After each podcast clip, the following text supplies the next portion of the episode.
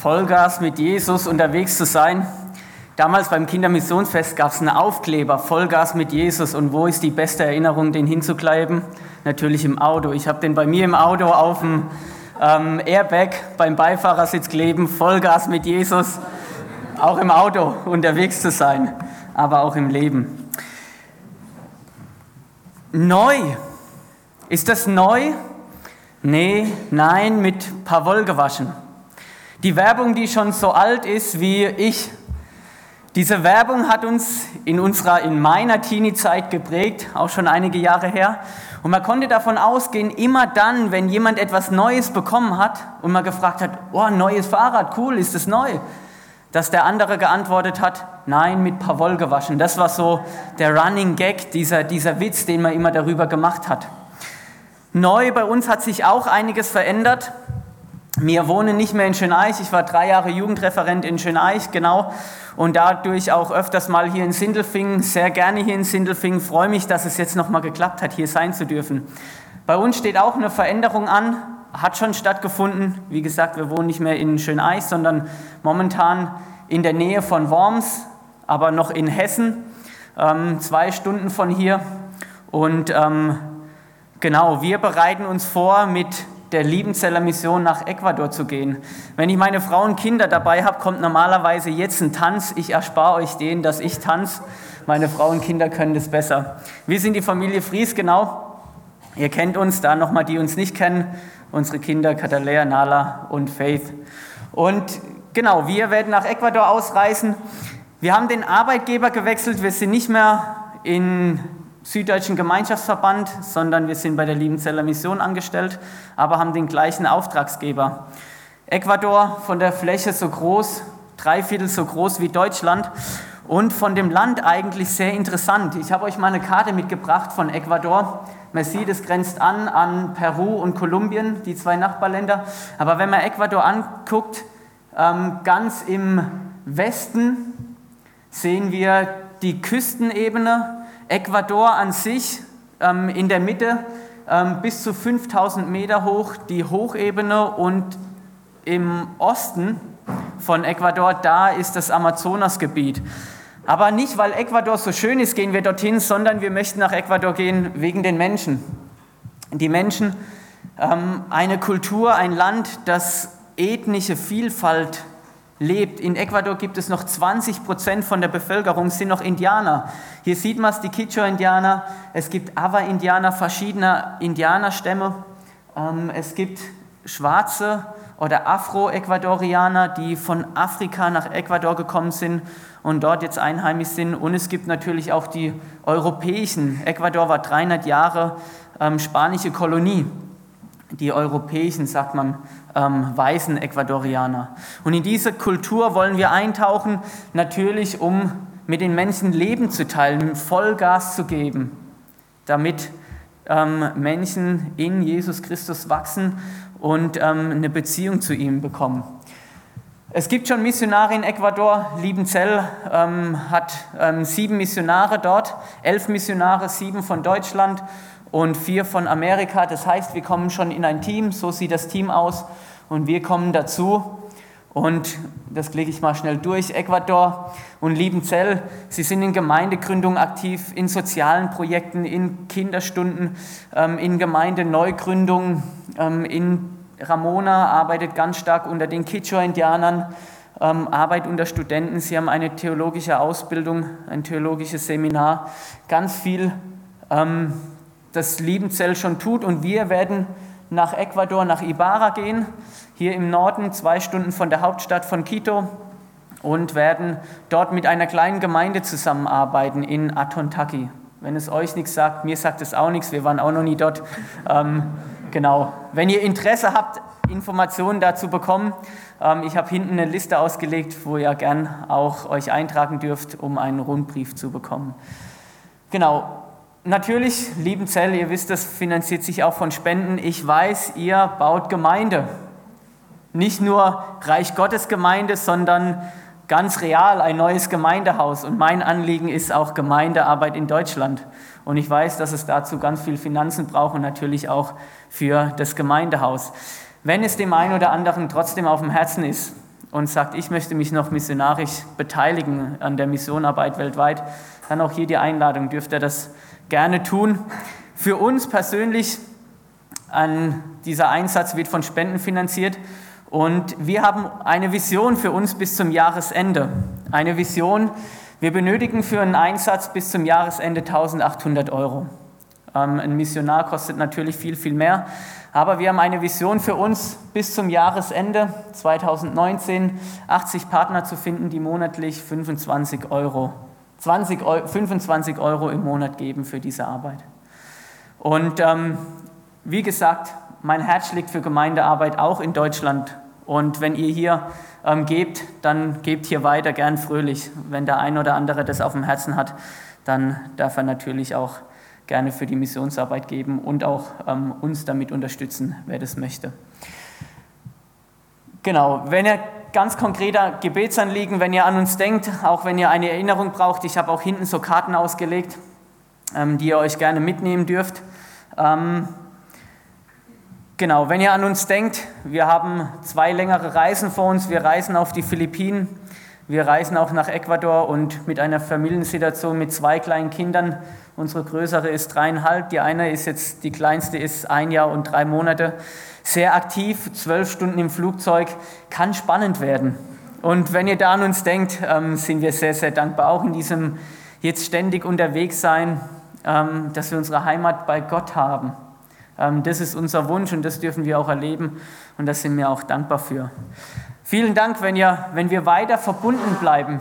Ich war gerne hier, ich bin gerne hier, auch verbunden mit euch und wenn ihr Teil davon seid, auch von uns und in dieser Verbundenheit bleibt, euch sagt, wir interessieren uns für Informationen, was ihr in Ecuador macht, wie es euch damit geht, im Gottesdienst, wo vielleicht vieles anders ist, wo der Prediger mit kurzen Hosen vielleicht rumläuft oder wie auch immer. Ähm, ganz herzliche Einladung dazu. Das neue Leben soll aber nicht um unser Leben gehen, unser Leben als Familie, sondern es soll um das Leben gehen, das uns alle betrifft, das neue Leben. So heißt das Thema dieser Predigt. Und Paulus schreibt es an die Epheser, das neue Leben.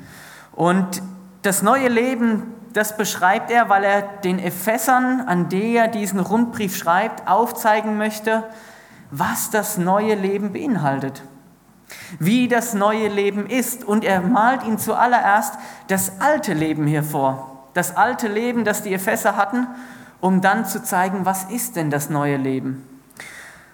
Und ich habe mit euch einen Text aus Epheser 2, die Verse 1 bis 10. Aber bevor wir diesen Text lesen, Bevor ich den lese und ihr den mitlesen könnt, möchte ich uns ein bisschen einführen, denn im Epheserbrief, da schreibt Paulus an die Epheser ein Rundschreiben an die Gemeinden in Kleinasien, die Heiden waren, die eigentlich, so wie wir das kennen nach dem Alten Testament, ausgeschlossen waren, so wie wir auch zu Gottes Volk zugehören.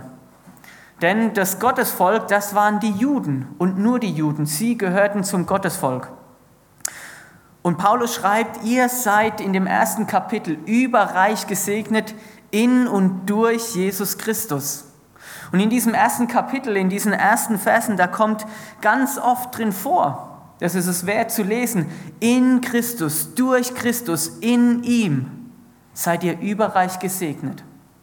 Und der Grund am Ende ist, ihr seid gesegnet, weil ihr jetzt zum Bundesvolk Gottes dazugehört. Ihr seid nicht mehr Leute, die außerhalb sind, sondern die bei Gott dazugehören. Und dann endet er dieses Kapitel und schreibt, wie groß und mächtig Gott ist, dass alles unter seine Füße gestellt ist und er erhoben ist, den Tod besiegt hat und diese Kraft Gottes jetzt in Jesus Christus reagiert. reagiert. Und dann kommt er zu diesem Kapitel 2. Das beginnt mit diesem Vers, auch euch hat Gott zusammen mit Christus lebendig gemacht. Und er steigt hier ein und dieses, dieses, diese Verse 1 bis 10 stehen unter diesem, diesem Thema das neue Leben. Und er beginnt es und schreibt, auch euch hat Gott zusammen mit Christus lebendig gemacht. Ihr wart nämlich tot, tot aufgrund der Verfehlungen und Sünden, die euer früheres Leben bestimmt hatten. Ihr hattet euch nach den Maßstäben dieser Welt gerichtet und ihr wart dem gefolgt, der über die Mächte der unsichtbaren Welt zwischen Himmel und Erde herrscht. Jenem Geist, der bis heute in denen am Werk ist, die nicht bereit sind, Gott zu gehorchen. Wir alle haben früher so gelebt. Wir ließen uns von den Begierden unserer eigenen Natur leiten und taten, wozu unsere selbstsüchtigen Gedanken uns drängten. So wie wir unserem Wesen nach waren, hatten wir, genau wie alle anderen, nichts verdient als den Zorn Gottes. Doch Gottes Erbarmen ist unbegreiflich groß. Wir waren aufgrund unserer Verfehlung tot, aber er hat uns so sehr geliebt, dass er uns zusammen mit Christus lebendig gemacht hat. Ja, es ist nichts als Gnade, dass ihr gerettet seid. Zusammen mit Jesus Christus hat er uns vom Tod auferweckt und zusammen mit ihm hat er uns schon jetzt einen Platz in der himmlischen Welt gegeben, weil wir mit Christus verbunden sind. Bis in alle Ewigkeit will er damit zeigen, wie überwältigend groß seine Gnade ist, seine Güte, die er uns durch Jesus Christus erwiesen hat. Noch einmal, durch Gottes Gnade seid ihr gerettet, und zwar aufgrund des Glaubens. Ihr verdankt eure Rettung nicht euch selbst, nein, sie ist Gottes Geschenk.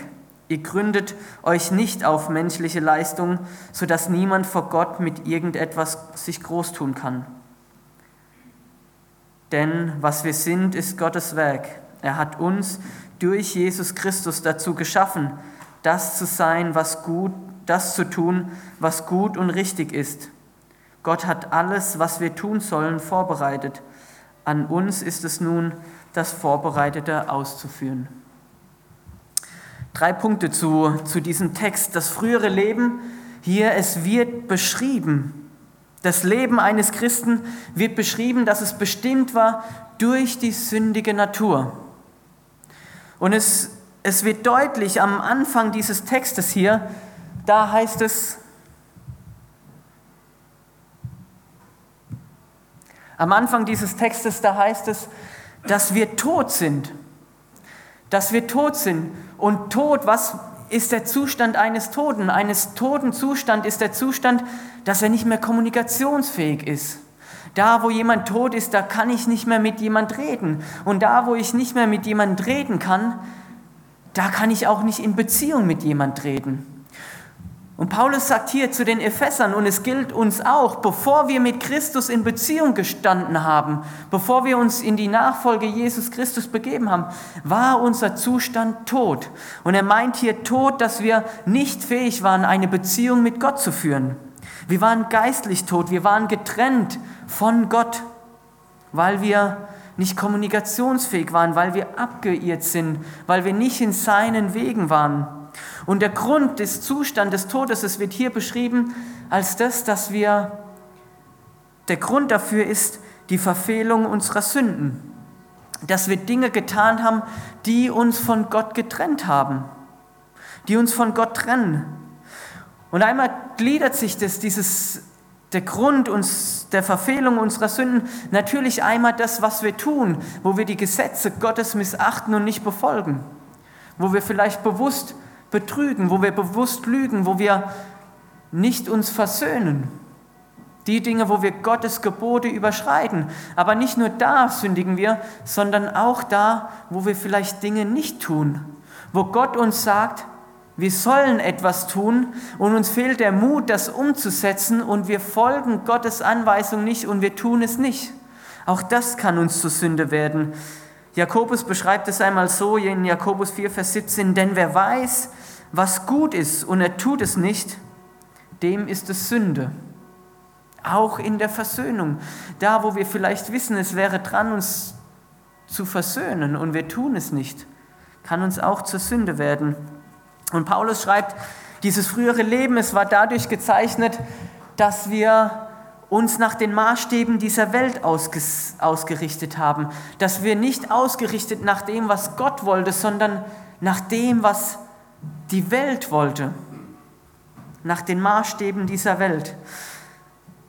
Und wenn wir diese Gesellschaft anschauen, wie sie organisiert sich und wie sie sich organisiert und welche Werte zählen, dann reicht es manchmal, den Fernseher anzuschauen. Und diese ganzen Casting und Soaps, die da drin vorkommen, sie basieren alle auf diesem System, der Schwester fliegt. Unser System ist daraus ausgelegt, dass man immer besser sein muss als der andere. Und in Römer, da wo es darum geht, in Römer 12, die Verse 1 bis 2, wo Paulus schreibt, euer lebendiger, euer, euer Leben, das soll ein lebendiger Gottesdienst sein. Und er beschreibt, was diesen Gottesdienst ausmacht. Dieser Gottesdienst macht aus, dass wir uns nicht dieser Welt gleichstellen, sondern dass wir uns erneuern lassen. Und Paulus schreibt, euer früheres Leben, das zeichnet aus, dass ihr euch ausrichtet nach dem, was die Welt vorgibt. Eine Form, die sittenlos ist, die gottlos ist, die selbstsüchtig ist, die sich auflehnt, die egoistisch ist. Und er schreibt, dass dieses, dieser, diese Maßstäbe dieser Welt nicht von ungefähr kommen, sondern er beschreibt es, weil wir unter der Herrschaft des Satan stehen. Und auch wir, bevor wir zu Christus gehört haben, unter dieser Herrschaft standen. Es heißt hier, wir sind dem gefolgt, der über die Mächte der unsichtbaren Mächte über der unsichtbaren Welt herrscht. Wir, die wir jetzt zu Christus gehören, sind Satan gefolgt. Es gibt immer, wir sind immer getrieben von einem Herrn. Wir können nicht gottlos sein. Entweder ist Jesus Christus unser Herr oder Materialismus wird zu unserem Herrn, Luxus wird zu unserem Herrn oder vielleicht auch Satan, woraus all die anderen Dinge herauskommen. Und es wird hier beschrieben, dass nicht nur unser Verhalten teuflisch war, sondern dass wir selbst auch Satan gefolgt sind. Dem, der der Fürst dieser Welt ist, der rebellisch ist, der ungehorsam gegen Gott ist, der, der sich gegen Gott auflehnt. Und es wird beschrieben, dass dadurch unser Leben aus unserer eigenen Natur ein Leben ist aus der eigenen Begierde. Ein Leben, das eigentlich im Gegensatz zu dem steht, wie es in der Bibel schreibt, was Christen führen sollen. Ein Leben aus dem Geist heraus. Es weist auf diese gottvergessene Besinnung hin, dieses Leben aus der Begierde, aus dem eigenen Fleisch heraus, das sich um sich selbst kreist, in seinen Aktivitäten sich verliert und den Leib und die Seele zerstört. Das Leben, das eigentlich aus den Begierden heraus, aus dem Sinn nach dem Leben sucht. Klagelieder wurde so oft schon zitiert. In Klagelieder heißt es, du hast die Ewigkeit uns ins Herz gelegt. Die Frage nach dem Sinn. Und wenn wir dieses Leben anschauen, das bestimmt war, bevor wir Christ geworden sind, das tot war, das geistlich von unseren Verfehlungen aufgrund unserer Sünden geprägt ist, nach den Maßstäben der Welt ausgerichtet ist, unsere Begierden, unser Fleisch zum Vorschein kommt, dann heißt es hier, ihr habt nichts anderes verdient wie den Zorn Gottes. Das ist das, was eigentlich ihr verdient habt. Auch das wir verdient hätten, bevor wir Christ geworden sind.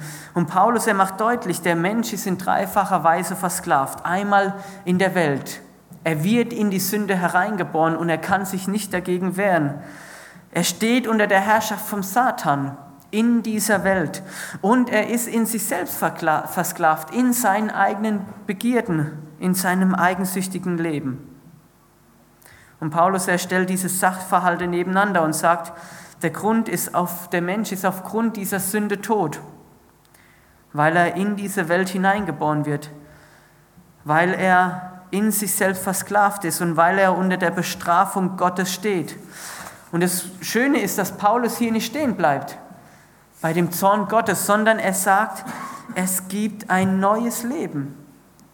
Das neue Leben, das aus Gottes Erbarmen herauskommt. Die Verse 4 bis 7, da wird deutlich, Gott, er schenkt uns dieses neue Leben. Und in diesen Versen wird deutlich, warum. In Vers 4 heißt es, doch Gottes Erbarmen ist unbegreiflich groß. Gottes Erbarmen ist unbegreiflich groß. Es ist eine Charaktereigenschaft Gottes, sein Erbarmen, seine Barmherzigkeit, die nie aufhören wird, die unerschöpflich ist. Im Psalm wird er gepriesen. Er, er zeigt uns Barmherzigkeit, indem er uns nicht so behandelt, wie wir es eigentlich verdient hätten. Klagelieder heißt es, die Güte des Herrn ist, dass wir gar nicht aus sind. Seine Barmherzigkeit hat noch kein Ende, sondern sie ist jeden Morgen neu und seine Treue ist groß. Das neue Leben, es wird uns nicht gegeben, weil wir so toll sind. Ihr vielleicht schon, ich nicht. Aber es wird gegeben, weil Gott barmherzig ist. Darin liegt der Ursprung dieses neuen Lebens. Und es wird deutlich, warum. Doch Gottes Erbarmen ist unbegreiflich groß. Wir waren aufgrund unserer Verfehlung tot, aber er hat uns so sehr geliebt, dass er uns zusammen mit Christus lebendig gemacht hat. Gottes Liebe ist der Grund. Das Erbarmen ist das, der Grund, neues Leben zu bekommen und der Grund darin ist seine Liebe. Die Liebe ist der Beweggrund, warum Gott nicht die Menschen einfach lässt, die sich von ihm abwenden. Und das hat er von Anfang an der Weltgeschichte gezeigt, da wo Adam und Eva sich abgewendet haben. Und trotzdem geht er ihnen nach, den Verlorenen. Die Liebe Gottes, das ist der Grund, warum Gott den Menschen nicht in Ruhe lässt. Das ist der Grund, warum er ihm nachgeht. Und diese Liebe, sie bringt drei Dinge mit sich. Einmal dass er uns mit Christus lebendig gemacht hat. Es bedeutet, dass er uns ein neues Leben gibt und dass wir ab jetzt dieses neue Leben mit ihm verbunden sein können. Dass die Kraft der Auferstehung auch unserem Leben gilt. Mit Christus verbunden zu sein, das bedeutet mit ihm zu leben. Das macht dieses neue Leben aus, im Gegensatz zu dem alten Leben.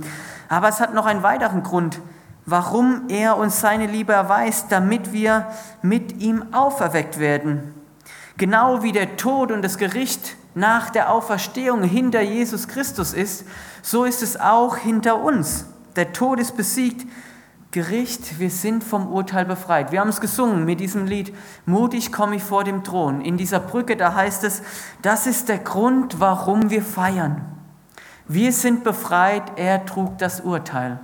Preis den Herrn, oh preis den Herrn, er hat für meine Schuld bezahlt. Mit ihm auferweckt zu sein, es bedeutet auch der Tod besiegt zu haben. Und dann heißt es weiter, dass wir mit ihm eingesetzt sind. Und hier wird ein neuer Aspekt deutlich, ein neuer Aspekt, dass wir eine neue Stellung erhalten. Ein Aspekt, dass wir jetzt mit ihm in dieser Himmelswelt regieren dürfen. Und diese drei Ausdrücke, dieses mit Christus lebendig gemacht, mit ihm auferweckt, mit ihm eingesetzt, das bezeichnet unsere neue geistliche Stellung, dass wir nicht mehr die sind, die den Zorn Gottes verdient hätten, sondern dass wir jetzt Kinder Gottes sind. Dass wir, dass wir Gottes Teil, uns, dass wir Gottes Leben mit ihm lebendig gemacht sind, mit dieser Verbindung, das Leben von Gott uns jetzt zuteil wird. Und es bedeutet auch, was hat es praktisch mit uns zu tun, dass wir nicht mehr betrübt in den Spiegel schauen müssen, dass wir die sind, die aus unserer Natur versklavt sind, sondern dass wir in den Spiegel schauen können mit erhobenem Hauptes zu wissen, wir sind Kinder Gottes und wir sind in Christus. Und dieser Schlüssel, dieser drei Verse, mit Christus lebendig gemacht, mit ihm auferweckt, mit ihm eingesetzt, das, der Schlüssel darin liegt in diesem Wort mit ihm, diese Verbindung, das deutlich macht, jetzt haben wir diese Verbindung mit ihm. In dieser Verbindung müssen wir leben. Und Gott macht es deutlich und, und sagt, warum tut er das? Und in Vers 7 steht da auch wiederum die Antwort, um zu zeigen, wie überwältig groß seine Gnade ist, die er durch Christus erwiesen hat.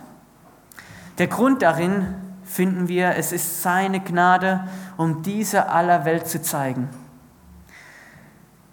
Das neue Leben eines Christen, es soll dahin führen, dass wir Gutes tun.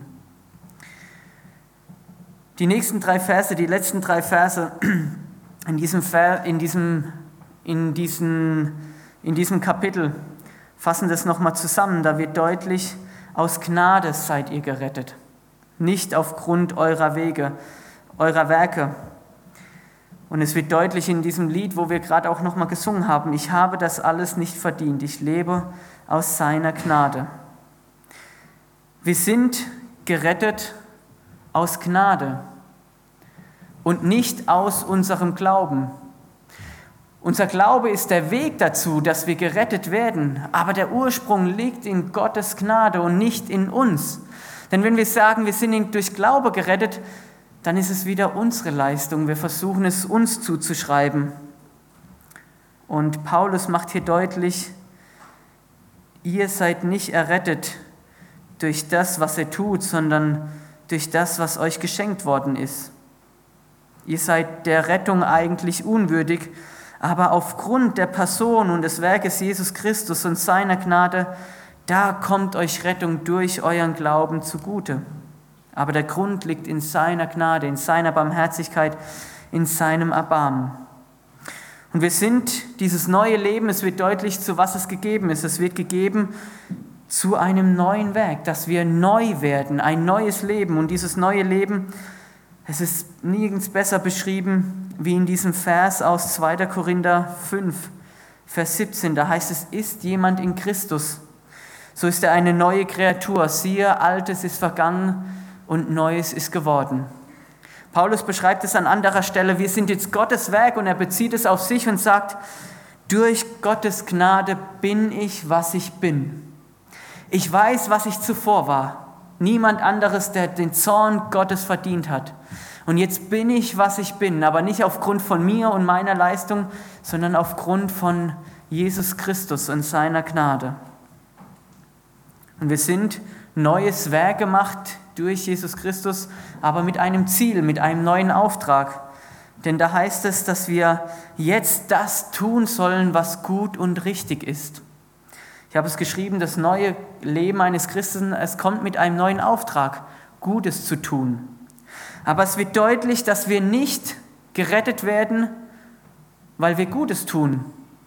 Die Rettung, es ist nicht der Ursprung, es ist nicht der Grund, sondern es ist die Frucht von Gutes tun. Wir sollen nicht Gutes tun, dass wir gerettet werden, sondern wir sollen Gutes tun, weil wir errettet sind. Die Werke, sie sind die Wurzel und nicht die Frucht. Und weil wir keine Werke, wir tun keine Werke, um errettet zu werden, sondern weil wir errettet sind, tun wir gute Werke. Und darum wird deutlich, darum wird deutlich, dass ein Leben ohne Jesus Christus nichts anderes als den Zorn Gottes verdient hat. Aber es bedeutet auch, dieses neue Leben verbunden zu sein, dass wir eine neue Stellung haben und dass wir in dieser Dankbarkeit in der Gnade Gottes wachsen können und sollen. Aber es bedeutet auch dieses neue Leben, diesen neuen Auftrag, damit wir das tun, was gut und was richtig ist und damit zum Zeugnis sein, wie Franziskus dieses Zitat, das wir am Anfang gehört haben von Anja, zum Werkzeug werden, zu Kanälen, die Gottes Gnade weiter kommunizieren. Ich möchte beten und wem es möglich ist, der darf dazu aufstehen. Herr Jesus Christus, ich danke dir, dass du uns neues Leben schenkst. Und es ist deine Gnade, es ist nichts, womit wir zutun können, nichts, was wir uns erarbeiten können. Und es unterscheidet uns von all den Religionen, wo, wir, wo Leute versuchen, sich einen Status zu erarbeiten, wo Leute versuchen, etwas zu tun. Und danke, dass du uns einfach sein lässt, dass du uns annimmst und dass du uns liebst, so wie wir sind. Aber du liebst uns zu sehr, um uns zu lassen, wie wir sind. Und darum willst du uns verändern. Und mit deiner Gnade fängt es an, diese anzunehmen für unser Leben. Und es bewegt mich immer wieder, wenn ich an diesen Punkt komme, wo ich merke, ich habe nichts zu bringen. Und es bist du, ganz allein du, der alles schenkt. Und ich danke dir dafür. Lass uns wachsen in dieser Gnade. Lass uns mehr verstehen, weil wir durch diese Gnade, wenn wir sie begreifen, dich mehr und mehr lieben. Weil wir wissen, wir können gar nicht anders. Womit habe ich das verdient? Ich lebe aus deiner Gnade. Ich danke dir, dass dieses neue Leben du uns gegeben hast, dass wir aus dir und in der Verbindung zu dir leben können, mit einer neuen Hoffnung, einer neuen Perspektive und einem neuen Auftrag. Amen.